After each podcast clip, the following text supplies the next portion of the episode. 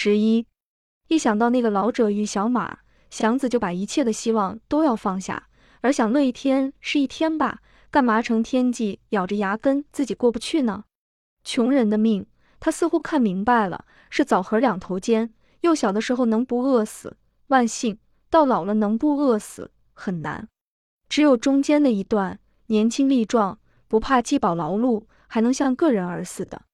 在这一段里，该快活快活的时候还不敢去干，地道的傻子。过了这村便没有这店。这么一想，他连虎妞的那回事儿都不想发愁了。及至看到那个闷葫芦罐儿，他的心思又转过来，不，不能随便。只差几十块钱就能买上车了，不能前功尽弃，至少也不能把罐里那点积蓄瞎扔了。那么不容易省下来的，还是得往正路走，一定。可是虎妞呢？还是没办法，还是得为那个可恨的二十七发愁。愁到了无可如何，他抱着那个瓦罐，自言自语的嘀咕：“爱怎样怎样，反正这点钱是我的，谁也抢不了去。有这点钱。”祥子什么也不怕，着急了我，我会跺脚一跑。有钱，腿就会活动。街上越来越热闹了，祭灶的糖瓜摆满了街，走到哪里也可以听到糖来糖的声音。祥子本来盼着过年，现在可是一点也不起劲。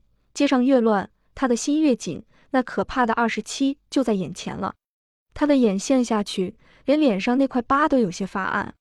拉着车，街上是那么乱，地上是那么滑，他得分外的小心。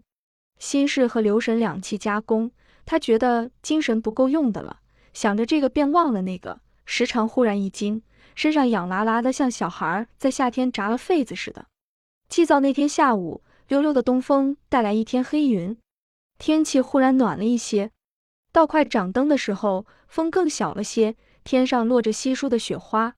卖糖瓜的都着了急，天暖，再加上雪花，大家一劲儿往糖上撒白涂子，还怕都粘在一处。雪花落了不多，变成了小雪粒，刷刷的轻响，落白了地。七点以后，铺户与人家开始祭灶，香光泡影之中夹着密密的小雪，热闹中带出点阴森的气象。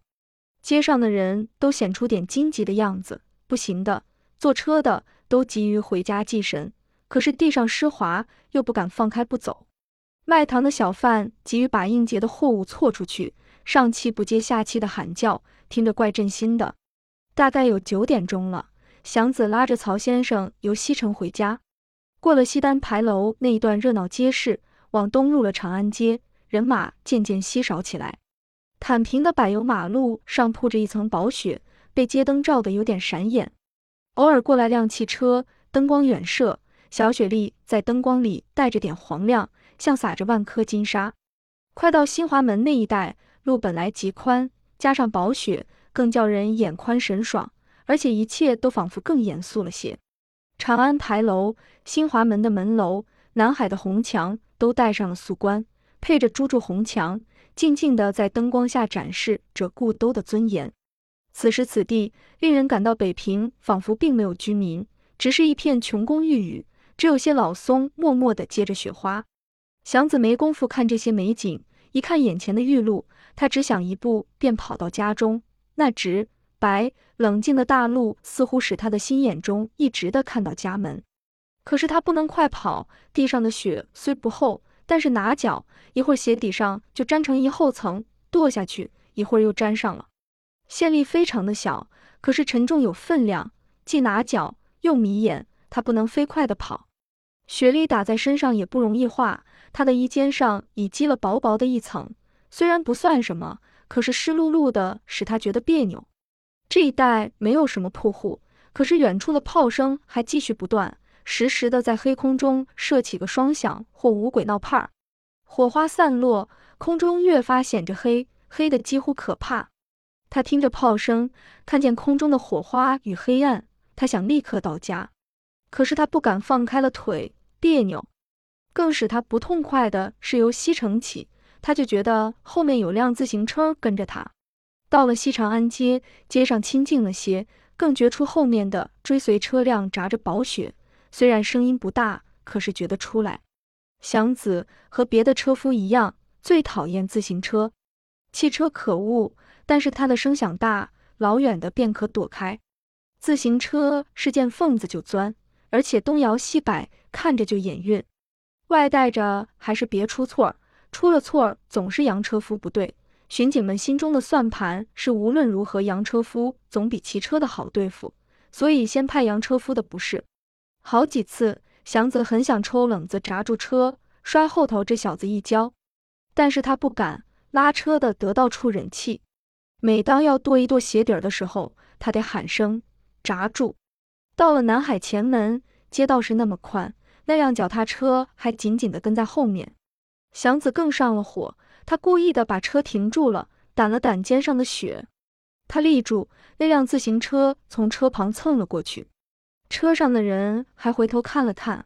祥子故意的磨烦，等自行车走出老远，才抄起车把来。骂了句讨厌，曹先生的人道主义使他不肯按那御风的棉车棚子，就是那帆布车棚也非到赶上大雨不准之上，为是教车夫省点力气。这点小雪，他以为没有支起车棚的必要，况且他还贪图着看看夜间的雪景呢。他也注意到这辆自行车，等祥子骂完，他低声地说：“要是他老跟着，到家门口别停住，上黄化门左先生那里去，别慌。”祥子有点慌，他只知道骑自行车的讨厌，还不晓得其中还有可怕的。既然曹先生都不敢家去，这个家伙一定来历不小。他跑了几十步，便追上了那个人，故意的等着他与曹先生呢。自行车把祥子让过去，祥子看了车上的人一眼，一眼便看明白了，真机对上的。他常在茶馆里碰到队里的人，虽然没说过话。可是晓得他们的神气与打扮，这个的打扮他看着眼熟，青大袄、呢帽，帽子戴得很低。到了南长街口上，祥子乘着拐弯的机会向后溜了一眼，那个人还跟着呢。他几乎忘了地上的雪，脚底下加了劲。直长而白亮的路，只有些冷冷的灯光，背后追着个侦探。祥子没有过这种经验，他冒了汗。到了公园后门。他回了回头，还跟着呢。到了家门口，他不敢站住，又有点舍不得走。曹先生一声也不响，他只好继续往北跑。一气跑到北口，自行车还跟着呢。他进了小胡同，还跟着；出了胡同，还跟着。上黄化门去，本不应当进小胡同。直到他走到胡同的北口，才明白过来。他承认自己是有点迷头，也就更生气。跑到景山背后，自行车往北向后门去了。祥子擦了把汗，雪小了些，可是雪粒中又有了几片雪花。祥子似乎喜爱雪花，大大方方的在空中飞舞，不像雪莉那么使人憋气。他回头问了声：“上哪儿，先生？”“还到左宅。”“有人跟你打听我，你说不认识？”“是啦。”祥子心中打开了鼓，可是不便细问。到了左家，曹先生叫祥子把车拉进去，赶紧关上门。曹先生还很镇定，可是神色不大好看。嘱咐完了祥子，他走进去。祥子刚把车拉进门洞来放好，曹先生又出来了，同着左先生。祥子认识，并且知道左先生是宅上的好朋友。祥子，曹先生的嘴动得很快，你坐汽车回去，告诉太太我在这儿呢。叫他们也来，坐汽车来，另叫一辆，不必叫你坐去的这辆等着。明白？好。告诉太太带着应用的东西和书房里那几张画。听明白了。我这就给太太打电话，为是再告诉你一声，怕她一着急把我的话忘了，你好提醒她一声。我去好不好？左先生问了声。不必。刚才那个人未必一定是侦探。不过我心里有那回事儿，不能不防备一下。你先叫辆汽车来好不好？左先生去打电话叫车。曹先生又嘱咐了祥子一遍。汽车来到，我这给了钱。叫太太快收拾东西，别的都不要紧，就是千万带着小孩子的东西和书房里那几张画。那几张画，等太太收拾好，叫高妈打电话要辆车上这儿来。这都明白了。等他们走后，你把大门锁好，搬到书房去睡，那里有电话。你会打电话？不会往外打，会接。其实祥子连接电话也不大喜欢，不过不愿教曹先生着急，只好这么答应下。那就行。曹先生接着往下说，说的还是很快。万一有个动静，你别去开门。我们都走了，剩下你一个，他们绝不放手你。见势不好的话，你灭了灯，打后院跳到王家去。王家的人你认得？对，在王家藏会再走。我的东西，你自己的东西都不用管，跳墙就走，省得把你拿了去。你若丢了东西，将来我赔上。先给你这五块钱拿着。好，我去给太太打电话，回头你再对她说一遍。不必说拿人，刚才那个骑车的也许是侦探，也许不是，你也先别着慌。祥子心中很乱，好像有许多要问的话，可是因急于记住曹先生所嘱咐的，不敢再问。汽车来了，祥子愣头磕脑的坐进去。雪不大不小的落着，车外边的东西看不大真。他直挺着腰板坐着，头几乎顶住车棚。他要思索一番，可是眼睛只顾看车前的红箭头，红的那么鲜灵可爱。使车的面前的那把小刷子自动的左右摆着，刷去玻璃上的哈气，也颇有趣。刚似乎把这看腻了，车已到了家门，心中怪不得进的下了车。刚要按街门的电铃，像从墙里钻出个人来似的，揪住他的腕子。祥子本能的想往出躲手，可是已经看清那个人，他不动了，正是刚才骑自行车的那个侦探。祥子，你不认识我了？侦探笑着松了手。祥子咽了口气，不知说什么好。你不记得当初你将我们拉到西山去？我就是那个孙排长，想起来了吧？啊，孙排长，祥子想不起来。他被大兵们拉到山上去的时候，顾不得看谁是排长还是连长。你不记得我，我可记得你。你脸上那块疤是个好记号。我刚才跟了你半天，起初也有点不敢认你，左看右看，这块疤不能有错。有事吗？祥子又要去按电铃，自然是有事，并且是要紧的事。咱们进去说好不好？孙排长现在是侦探，伸手按了铃。我有事，祥子的头上忽然冒了汗，心里发着狠，说：“躲他还不行呢，怎能往里请呢？你不用着急，我来是为你好。”侦探露出点狡猾的笑意。赶到高妈把门开开，他一脚迈进去，劳驾劳驾。没等祥子和高妈过一句话，扯着他便往里走，指着门房：“你在这儿住。”进了屋，他四下里看了一眼，小屋还怪干净呢。你的事儿不坏，有事吗？我忙。祥子不能再听这些闲牌儿，没告诉你吗？有要紧的事。孙侦探还笑着，可是语气非常的严厉。干脆对你说吧，姓曹的是乱党，拿住就枪毙，他还是跑不了。咱们总算有一面之交，在兵营里你伺候过我。再说咱们又都是街面上的人，所以我担着好大的处分来给你送的信。你要是晚跑一步回来是赌窝掏，谁也跑不了。咱们卖力气吃饭，跟他们打哪门子挂物官司？这话对不对？对不起人呀。祥子还想着曹先生所嘱托的话，对不起谁呀？孙侦探的嘴角上带笑，而眼角冷冷着。或是他们自己闯的，你对不起谁呀？他们敢做敢当，咱们跟着受罪才合不着。不用说别的，把你圈上三个月，你也鸟似的惯了，愣教你做黑屋子，你受得了受不了？再说他们下狱有钱打点，受不了罪，你呀，我的好兄弟，手里没硬的，准拴在尿桶上。这还算小事，碰巧了他们花钱一运动，闹个几年徒刑，官面上交代不下去，要不把你垫了背才怪。咱们不招谁不惹谁的，临完上天桥吃黑枣，冤不冤？你是明白人，明白人不吃眼前亏，对得起人喽。哟，告诉你吧，好兄弟，天下就没有对得起咱们苦哥们的事。祥子害了怕，想起被大兵拉去的苦处，他会想象到下狱的滋味。那么我得走，不管他们。你管他们，谁管你呢？祥子没话答对，愣了会儿，连他的良心也点了头。好，我走。就这么走吗？孙侦探冷笑了一下。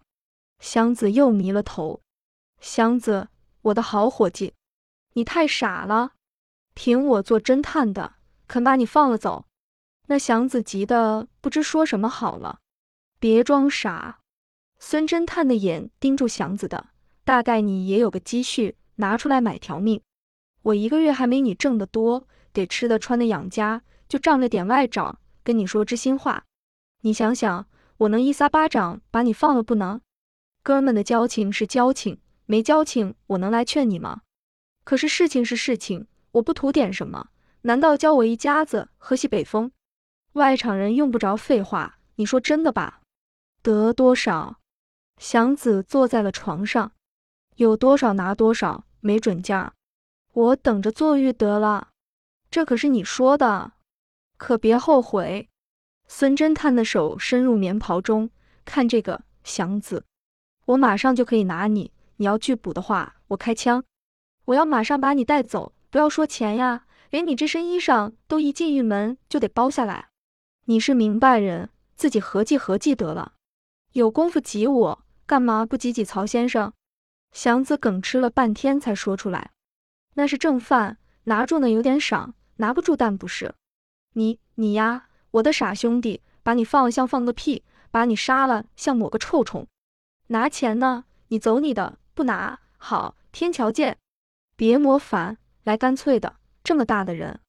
再说这点钱也不能我一个人独吞了，伙计们都得占补点儿，不定分上几个子儿呢。”这么便宜买条命还不干，我可就没了法。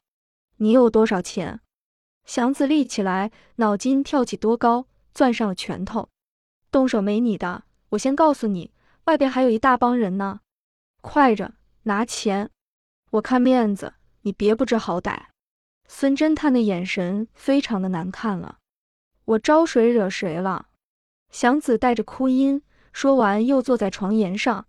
你谁也没招。就是碰在点上了，人就是得胎里富，咱们都是顶上的，什么也甭再说了。孙侦探摇了摇头，似有无限的感慨。得了，自当是我委屈了你，别再磨烦了。祥子又想了会儿，没办法，他的手哆嗦着，把闷葫芦罐从被子里掏了出来。我看看。孙侦探笑了，一把将瓦罐接过来，往墙上一碰。祥子看着那些钱洒在地上，心要裂开。就是这点，祥子没出声，只剩了哆嗦。算了吧，我不赶尽杀绝，朋友是朋友，你可也得知道，这些钱儿买一条命便宜事儿。祥子还没出声，哆嗦着要往齐果被褥。那也别动，这么冷的，祥子的眼瞪得发了火。我告诉你，别动就别动，滚！祥子咽了口气，咬了咬嘴唇，推门走出来。雪已下了寸多后，祥子低着头走，处处洁白，只有他的身后留着些大黑脚印。